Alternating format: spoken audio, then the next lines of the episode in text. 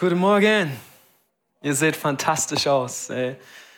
Ähm, so ein Vorrecht, hier dienen zu dürfen heute Morgen. Danke an äh, unsere wunderbaren Pastor Pastoren, Toni und Cornelia Heule. Äh, wenn du gehofft hattest, Toni oder Cornelia heute sprechen zu hören, komm unbedingt wieder. Die nächsten Gottesdienste werden sie wieder predigen. Und äh, ja, ich bin Josef Tim Ehmer. Ähm, alle nennen mich hier Josh und zusammen äh, mit meiner Frau, wir leiten die Jugendarbeit hier in der Gemeinde, äh, wachsen so ein bisschen rein äh, als Co-Pastoren in diese Gemeinde und wir haben so, so viel Spaß hier zu dienen. Ich habe euch ein Foto mitgebracht, vielleicht können die Jungs das kurz zeigen. Das ist unsere Familie, genau. Wir haben zwei Kinder, Caleb und Abigail, eines hier und äh, das ist einfach genial. Familie ist gut, oder? Yes. Und ähm, ja, ich möchte direkt einsteigen in das Wort Gottes mit euch heute Morgen und dann werden wir zusammen beten. Geh mal mit mir zu Markus Kapitel 8 ab Vers 22.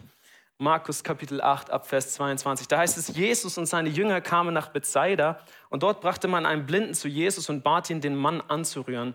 Und Jesus nahm den Blinden bei der Hand und führte ihn aus dem Ort. Er benetzte ihm die Augen mit Speichel, legte ihm die Hände auf und fragte ihn, siehst du etwas? Und der Mann blickte auf und erwiderte, ich sehe Menschen, sie gehen umher, aber sie sehen aus wie Bäume. Da legte Jesus ihm noch einmal die Hände auf, die Augen. Nun konnte er deutlich sehen, er war geheilt und konnte alles klar erkennen. Hey, wie gut. Jemand war blind. Jesus kommt.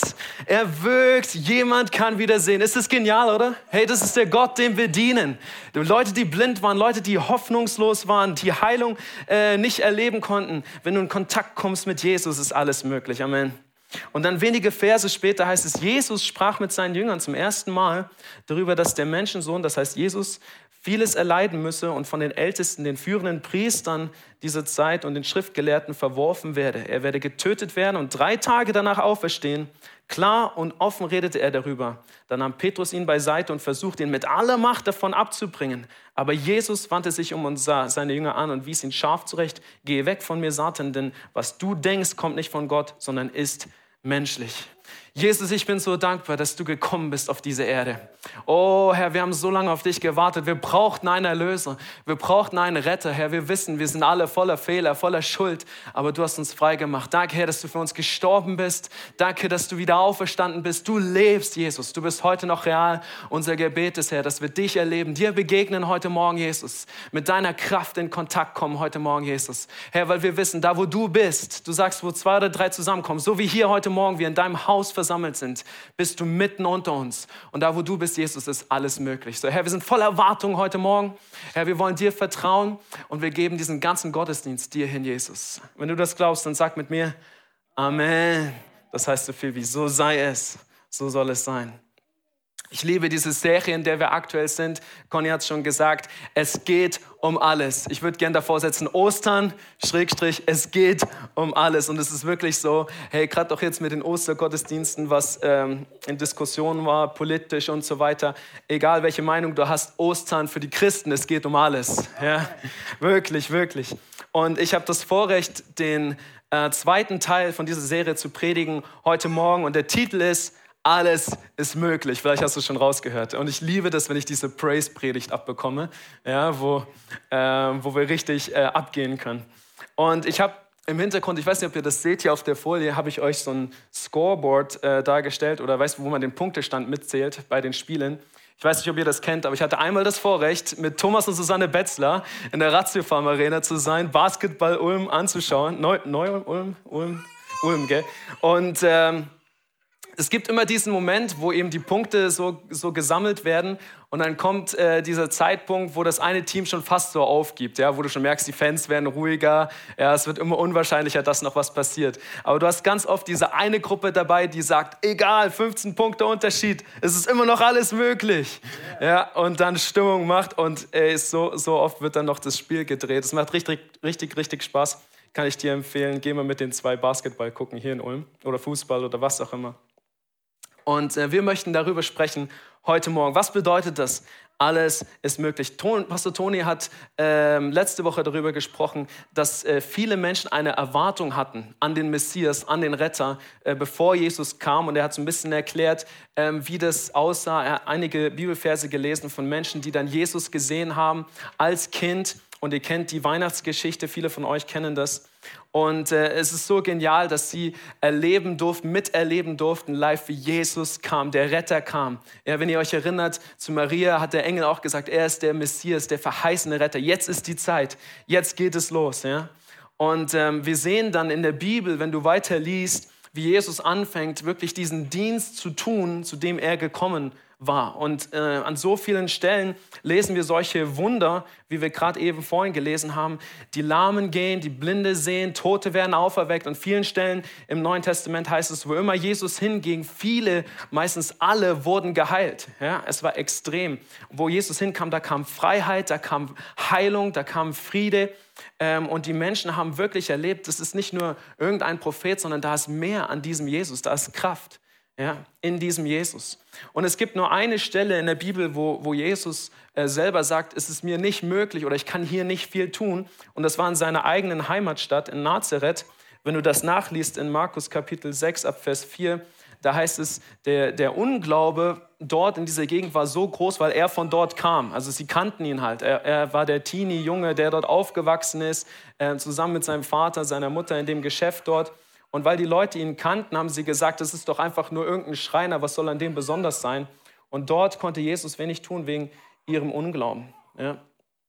Und dann äh, fast forward ein bisschen weiter lesen wir, äh, wie Jesus dann eben erzählt, das, was wir vorhin gerade gelesen haben, er wird bald sterben. Jesus wird sterben. Und das war unvorstellbar. Stellt euch vor, diese Erwartung erst, was wir letzte Woche gehört haben, diese Erwartung. Jetzt kommt der Retter, jetzt kommt Freiheit. Ähm, Pastor Toni hat darüber gesprochen, die, die Israeliten waren ja unterdrückt. Ja? Es war Unterdrückung, teilweise fast Zustände von Sklaverei. Ja? Und sie hatten so gehofft, dass jetzt der Befreier kommt. Und, und an einem Baby kannst du ja noch nicht viel sehen in dem Sinne, aber jetzt hat Jesus auch noch gewirkt auf der Erde und auf einmal passieren Zeichen, Wunder, Dinge passieren. Das ganze, äh, die ganze Kultur wird auf den Kopf gestellt und kommt in Bewegung und die Menschen hatten Hoffnung. Jetzt kommt unser Befreier, jetzt wird alles anders, jetzt ist alles möglich. Ja. Und dann fängt Jesus an, von seinem Tod zu erzählen. Und so oft, wenn du die, die ersten Verse liest, wo Jesus anfängt, darüber zu sprechen, äh, merkst du, dass die Jünger das gar nicht realisieren, wovon er da redet. Weil für sie ist das unvorstellbar, dass Jesus wieder weg sein würde. Sie haben so diesen Aufbruchmodus. Ja? Und äh, das, mir, mir ging es so, wie wo die ersten Lockerungsmaßnahmen bei Corona verkündigt wurden. Aufbruchmodus, es geht vorbei. Ja? Ähm, und, ähm, und jetzt sagt Jesus, ich werde gehen, ich werde sterben. Und, und, und das ist deprimierend, ja, gerade wenn du in dieser Situation bist. Deswegen hatte Petrus diese Reaktion. Ja. Aber Jesus wusste schon, schon von vornherein, dass es nicht nur an seiner Person liegen, liegen würde, ähm, das, was jetzt gerade beginnt, ja, dass das Evangelium verkündigt wird, dass gute Nachricht verkündigt wird. Jesus hat es nie nur abhängig gemacht von seiner Person, obwohl er total Mensch und total Gott war. Wir lesen in Johannes Kapitel 5, Vers 19, ja, ähm, ich sage euch, der Sohn kann nichts von sich selbst aus tun. Er tut nur, was er den Vater tun sieht. Und was immer der Vater tut, das tut auch der Sohn. Jesus sagt ganz klar, hey, ich tue auch nur das, was Gott vorbereitet hat. Ich tue nur das, was mich der Heilige Geist leitet zu tun. Ja, es, es liegt nicht nur an mir. Jeder im Prinzip könnte das tun, wenn er einfach Gott vertraut, den Heiligen Geist hat und er könnte die gleichen Dinge tun. Wir werden das wenige äh, Verse später noch lesen. Ja. Und Jesus, Jesus weiß ganz genau, was passieren wird. Er weiß ganz genau, er wird sterben, er wird auch wieder auferstehen, aber die Menschen haben das noch nicht realisiert. Ja? In diesem Moment befinden wir uns gerade. Und dann, nächste Woche werden wir ganz detailliert darüber sprechen. Jesus stirbt an Karfreitag. Und, und für diese Menschen ist das Hoffnungslosigkeit, wirklich. Weil jetzt ist es auf einmal weg, ist es wieder weggenommen. Gerade geht alles voran. Kennst du diese Momente in deinem Leben, wo gerade geht alles voran, gerade kommt Finanzen, gerade sind wir wieder gesund, alle Kinder haben keine Erkältung mehr, jetzt können wir wieder voran, ja? Und dann kommst du aus dem Urlaub zurück und, oh man, kommen die nächsten Herausforderungen, kommen die nächsten Schwierigkeiten, ja? Und, und Jesus, Jesus stirbt, Jesus geht weg. Und, und viele Menschen waren, äh, auf Englisch sagt man devastated, verzweifelt, ja? Und äh, wir, wir, lesen sogar in, in, Lukas Kapitel 24, ab Vers, ab Vers 17, ich habe nicht so viel Zeit, alles zu lesen, aber in Vers 21 sagen die Jünger nach dem Tod Jesus, und wir hatten gehofft, er sei es, der Israel erlösen würde. Wir hatten gehofft, wir hatten Hoffnung, jetzt wird alles anders, jetzt wird, jetzt wird alles besser. Ja? Sie sind verzweifelt und ich will dir sagen, wenn du heute Morgen hier bist und du bist an diesem Punkt in deinem Leben, wo du sagst, hey, ich, ich bin gerade verzweifelt. Es ist, für mich ist es gerade hoffnungslos. Vielleicht hast du gerade diesen Arztbericht bekommen, ja? Und, und vielleicht glaubst, willst du Jesus vertrauen, aber im ersten Moment, und ich verstehe dich, wenn du Angst hast, wenn, wenn, wenn das eine Herausforderung für dich ist. Ähm, ich, wir haben einige Leute hier in der Gemeinde, die, die durch solche Dinge gegangen sind oder aktuell gehen. Ja, und, und ist Herausforderung. Und, und ich will dir sagen heute Morgen als Gemeinde, wir verstehen dich. Wir verstehen dich, wenn du gerade traust, wenn du gerade in Sorge bist, wenn, wenn es gerade auswegslos scheint. Aber wir haben auch gute Nachricht für dich. Warum? Weil ob, genauso wie bei den Jüngern, obwohl Jesus gestorben ist, obwohl er dann weg war, Jesus ist wieder auferstanden. Amen. Deswegen feiern wir Ostern. Hey, seid ihr begeistert? Drei Tage später, unser Gott ist nicht tot. Unser WLAN zu Hause heißt God's not dead. Unser Gott ist nicht tot. Er lebt. Jesus ist wieder auferstanden und es gibt neue Hoffnung. Und ich will dir sagen, heute Morgen, egal in welcher Situation du bist, mit was du hierher gekommen bist oder zu Hause aktuell gerade kämpfst in deinem Leben, ich will dir sagen, es gibt Hoffnung. Es gibt Hoffnung. Jesus ist auferstanden. Ähm, ich, ich persönlich, seit einiger Zeit, ich gehe wieder joggen. Weiß, unsere Pastoren gehen auch, viele von euch gehen gerne joggen, manche gar nicht, ist okay, äh, kein, keine Scham. Und ähm, ich bin schon seit Kind immer gern rennen, das war so mein Sport, ja, rennen, laufen. Und was ich am meisten geliebt habe, war zusammen mit anderen äh, zu rennen. Und es gibt eine Disziplin, ich habe früher Leichtathletik trainiert, eine Disziplin, wo du sehr gut getimt, sehr konzentriert mit anderen laufen musst und das ist Staffellauf. Kennt ihr das? Staffellauf. Ein Staffellauf funktioniert so, du hast in der Regel drei bis vier äh, Leute in einem Team. Wenn du im Stadion läufst, sind es in der Regel vier, ähm, die jeweils immer die, äh, das Viertel laufen. Und ähm, es fängt an mit diesem Stab. Der erste hat den, den Staffelstab und er läuft los und, und rennt voll Gas, ja, so schnell er kann. Und, äh, und die, das, das Ding ist, beim Staffellauf gewinnst du in der Regel nicht, wenn du nur die schnellsten Läufer hast, sondern du musst eine sehr gute Übergabe des Staffelstabs schaffen. Ja? Mario, wo ist Mario? Ich habe hab ihn schon gesagt. Komm, komm vor, ganz kurz. Ich habe schon gesagt, ich muss ihn missbrauchen heute für Illustration. So. Mario wird vielleicht mein Joggingpartner, ich arbeite noch an ihm. Äh, so, wenn du Staffellauf machst, du läufst voll Gas und, und vielleicht stehst du so mit, mit dem Rücken zu mir, mit dem Rücken zu mir, genau. Und, und er muss so stehen, es gibt Regeln und so weiter für, die, für diese Disziplin. Und der andere kommt und du läufst und du musst diese Übergabe schaffen, ohne, also er darf nicht viel wirklich gucken und er muss den Stab aus meiner Hand rausnehmen und direkt auf Vollspeed weiterrennen. Nur so gewinnst du, ja? Und das, dieser Wechsel muss dreimal passieren bis zum Schluss. So, und das Beste ist natürlich, wenn er nicht einfach nur dasteht, sondern wenn er schon ein bisschen in Bewegung, komm mal noch ein Stück zu mir, wenn er schon ein bisschen in Bewegung, wir haben Bühne, müsst aufpassen. so, ich komme an, gell, seht ihr das Bild? Zack, und gib durch. Und das haben wir tausendmal geübt. Danke, Mario. Staffellauf, ja? Gib mal Mario einen Applaus. Komplett spontan. So, was passiert ist, ist, ähm, wenn, wenn, du, wenn du das planst als Team, miteinander zu laufen, in der Regel sagt der Trainer, der Schnellste läuft zum Schluss weil der muss keine Übergabe mehr machen. Ja? Der schnellste von, von, egal wie gut ihr alle seid, wer ist der schnellste? Hand hoch, du läufst zum Schluss. Der beste Läufer läuft zum Schluss, weil der muss dann Vollgas durchziehen. Ja? Auf, dem letzten, auf den letzten Metern geht es um alles. Und äh, wer von euch weiß, wir sind im Team mit Jesus? Ist irgendjemand im Team mit Jesus? Wenn nicht, du kannst heute diese Einladung annehmen und das kann Realität für dich werden. Und, und ich liebe Jesus im Team zu haben. Wo immer ich hingehe, Oh, ich bin so zuversichtlich, ja. Weil mit Jesus im Team, das ist wie wenn du immer den besten Spieler hast, die, die, äh, LeBron James im Basketball oder Neymar vielleicht im Fußball, ich weiß nicht. Ey, ihr könnt elf Leute gegen uns bringen, wenn ich und Neymar Fußball spielen, wir gewinnen sowieso. Ähm, und so ist das mit Jesus. Und eigentlich könntest du sagen, weil Jesus ist irgendwie auch der Team-Captain und wenn, wenn wir vor ihm stehen und du könntest sagen, okay, Jesus läuft zum Schluss. Könnt ihr das sehen? Er ist der Beste, er ist der Schnellste offensichtlich. Er ist Mensch und Gott. Ja, also wenn irgendjemand zum Schluss läuft und der Schnellste zum Schluss laufen soll, dann ist das Jesus. Und Jesus macht etwas Interessantes. Er sagt, das ist eine gute Idee, du hast recht, ich bin Gott, aber ich möchte nicht zum Schluss laufen. Ich möchte nicht zum Schluss laufen. Ich möchte, dass du zum Schluss läufst. Warum? Warum Jesus?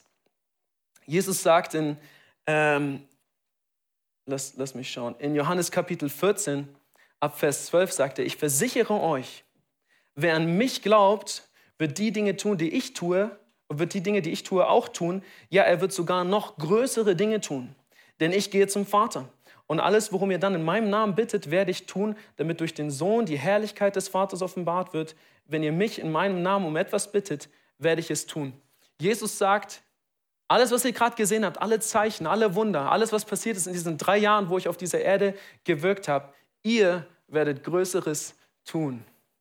Ich will dir sagen heute Morgen, Jesus weiß, dass du Größeres tun kannst, noch als was er jemals auf dieser Erde getan hat. Ich habe manchmal gedacht, Jesus, warum bist du weggegangen von dieser Erde? Du, hättest ja, du bist ja Gott, hättest ja auch ewig weiterleben können irgendwie äh, auf dieser Erde.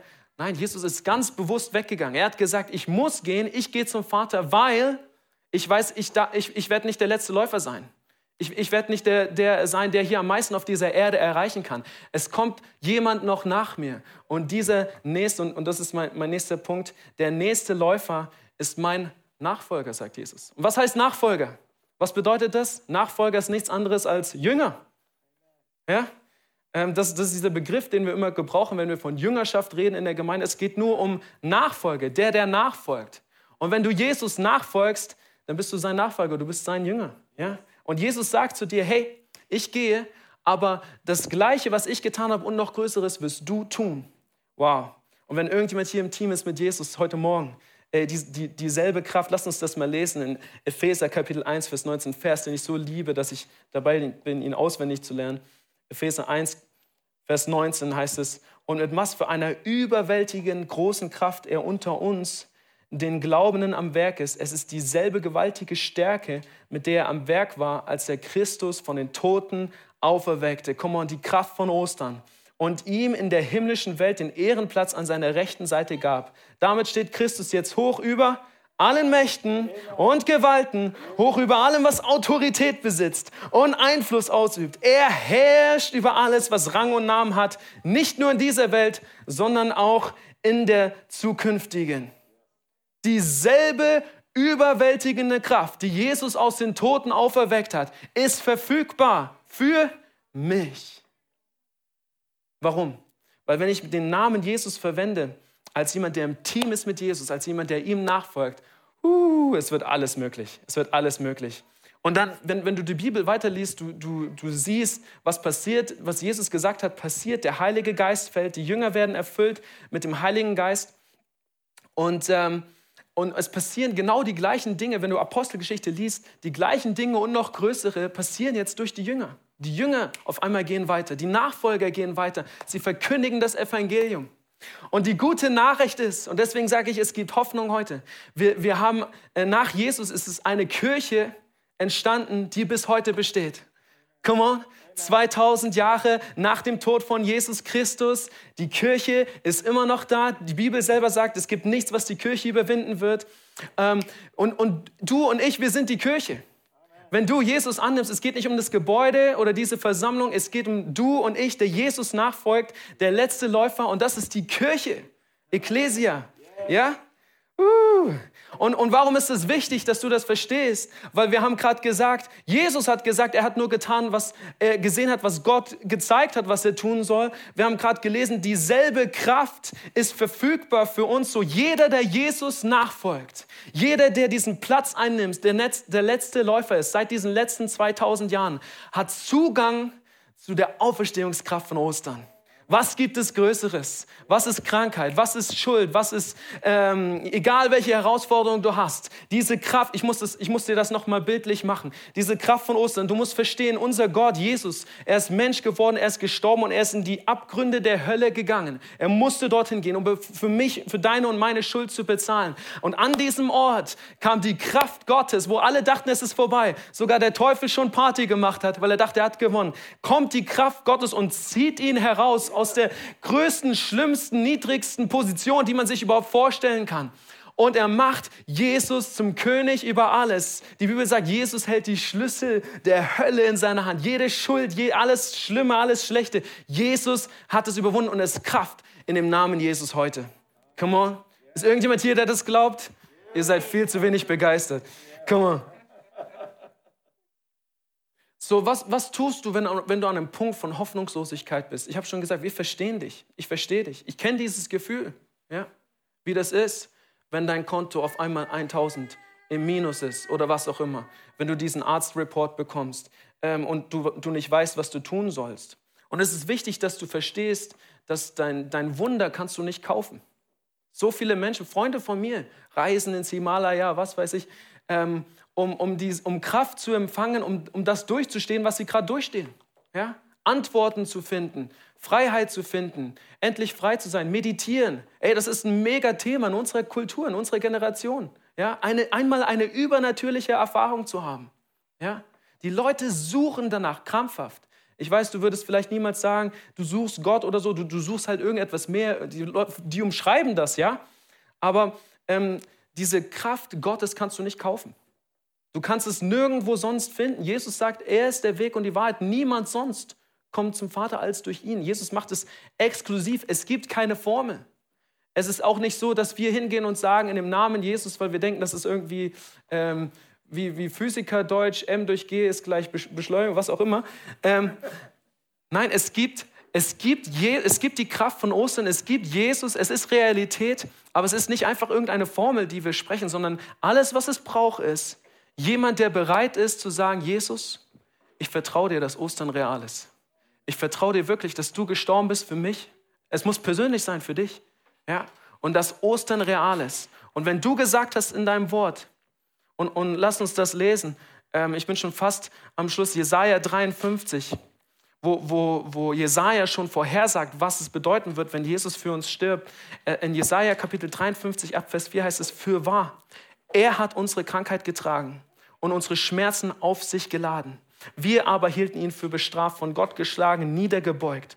Doch er wurde um unsere, sag mal, um meiner um meiner Übertretung willen durchbohrt, wegen, oder, oder Schuld könntest du auch sagen, durchbohrt, Fehler durchbohrt, wegen unserer Missetaten zerschlagen. Die Strafe lag auf ihm, damit wir was hätten? Frieden. Frieden. Und durch seine Wunden sind wir was? Geheilt worden. Geheilt worden. Wir, wir predigen diese Botschaft heute Morgen, weil wir glauben, es gibt Menschen hier oder zu Hause am Livestream und du brauchst ein Wunder heute Morgen. Und wir wollen sagen, Wunder ist verfügbar für dich. Es ist ein Wunder verfügbar für dich. Ja, Gott ist immer noch real. Er hat nichts an seiner Kraft ein, eingebüßt. Und die gute Nachricht ist, durch die Kirche, durch uns, ist die Kraft Gottes immer noch zugänglich. Ja. Und wir wollen heute Morgen mit dir stehen, mit dir zusammen beten, für was immer du brauchst, Vielleicht bist du hier, du brauchst Heilung. Ich selber bin hier heute Abend. Ich glaube, vielleicht ist es äh, dumm für dich oder so, weiß ich nicht. Aber ich glaube für völlige Wiederherstellung meiner Augen. Hier, ich sehe mit, mit ich weiß nicht, wie das heißt, minus fünf oder sowas. Ähm, und, und Hornhautverkrümmung. Der Optiker hat es mir letztens wieder erklärt. Ähm, und, ich, und ich glaube für ein Wunder, für meine Augen, dass ich diese Brille nicht mehr brauche.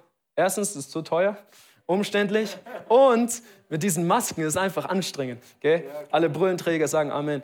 Und, äh, und, und das Ding ist, weil, weil manche sagen ja, du, du predigst über Wunder, du predigst, dass es Realität sein kann, wie wo Jesus auf dieser Erde war. Warum passiert so wenig?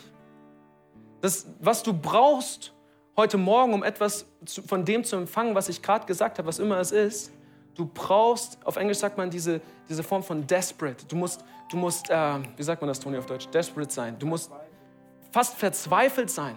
Es sollte nicht, nicht viel mehr Option für dich geben, als dass Gott eingreift in dein Leben und ein Wunder tut. Weil Gott ist ein guter Gott. Er hat gesagt, er will das Beste für dich, er will dich heilen, er will dich befreien. Aber brauchst du wirklich ein Wunder heute Morgen? Oder bist du schon so bequem geworden, dass du sagst, hm, ich kaufe einfach eine Brille? Vor ein paar Jahren wäre das nicht möglich gewesen, oder? Vor ein paar Jahren hättest du nicht viel andere Wahl gehabt, als zu sagen, Gott, ich will wieder richtig sehen können. Weil, ähm, und, und, ich habe zu Gott gesagt, Gott, warum habe ich, ich bete dafür regelmäßig, jedes Jahr, ähm, warum habe ich das noch nicht empfangen?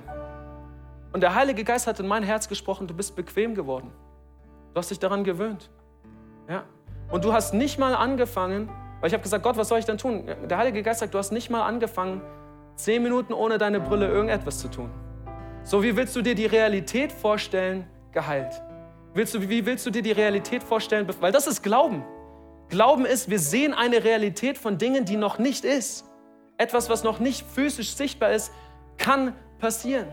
Wenn du das kannst heute Morgen, wenn du bereit bist, zu diesem Gott zu gehen und zu sagen, Gott, ich vertraue dir, dass du mich frei machst von meiner Alkoholsucht, dass du mich heilst, dass du mich frei machst von Pornografie und allen Abhängigkeiten, dass du mich frei machst, ich vertraue dir voll und ganz, dann kannst du ein Wunder erleben heute Morgen. Bin ich absolut davon überzeugt, weil die Kraft von Ostern ist immer noch verfügbar. Und ich weiß, manche von euch, du, du, brauchst, ein, du brauchst ein Zeugnis. Ist das wirklich möglich? Ja, das ist möglich. Wir haben eine Person unter uns, die Ärzte haben zu ihm gesagt, wir wissen nicht, ob sie jemals wieder laufen, Skifahren oder was auch immer können. Aber preist dem Herrn durch die Kraft Gottes, die in seinem Körper manifest war, ist er heute hier, kann laufen, war diese Woche Skifahren und Gott wirkt heute noch Wunder. Amen. Schlaganfall kann kommen, was will. Die Kraft Gottes ist real. Wir haben Leute hier in unserer Gemeinde, die haben eine Krebsdiagnose bekommen. Und hey, ich sag nicht, Ärzte sind, sind, sind nicht wichtig. Ähm, die, die sind zum Arzt, sind durch diese Therapie gegangen, aber die Ärzte haben gesagt, wir wundern uns, wie außerordentlich ist es, fast übernatürlich, wie schnell sie heilen in dieser äh, Kondition, in der sie waren. Leute wurden von Krebs geheilt. Krebs ist kein Problem für Gott. Amen. Wir haben eine Frau hier unter uns heute Morgen und die Ärzte haben gesagt, es ist sehr wahrscheinlich nach ihrem ersten Kaiserschnitt, dass sie nie eine normale Geburt haben werden. Und diese Frau ist aufgestanden und hat gesagt, ich glaube Gott, ich vertraue Gott, dass ich trotzdem eine normale Geburt haben kann. Ihr zweites Baby wurde normal geboren. Halleluja! Gott kann. Es sind Leute hier, die in Schulden waren, drei, vier, 5.000 Euro oder noch mehr. Und wir haben gesehen, wie sie angefangen haben, Zehnten zu geben, Gott zu vertrauen, zu opfern. Und Gott hat sie versorgt und heute sind sie Geber und versorgen andere. Wir haben gesehen, wie Familien zerbrochen waren, Ehen zerbrochen waren. Und diese Menschen haben angefangen, Gott zu vertrauen. Der Mann hat gebetet, die Frau hat gebetet, einer von beiden. Und diese Familie ist heute wieder zusammen. Die Ehe ist wieder geheilt. Komm, ihr seid viel zu wenig begeistert über das, was Gott tun kann. Das ist die Kraft von Ostern. Es ist real. Und ich will dir sagen, heute Morgen, dein Wunder kann Realität werden. Alles, was es braucht, ist, dass du sagst, Jesus, ich brauche dich. Vielleicht können wir aufstehen zum, zum Abschluss.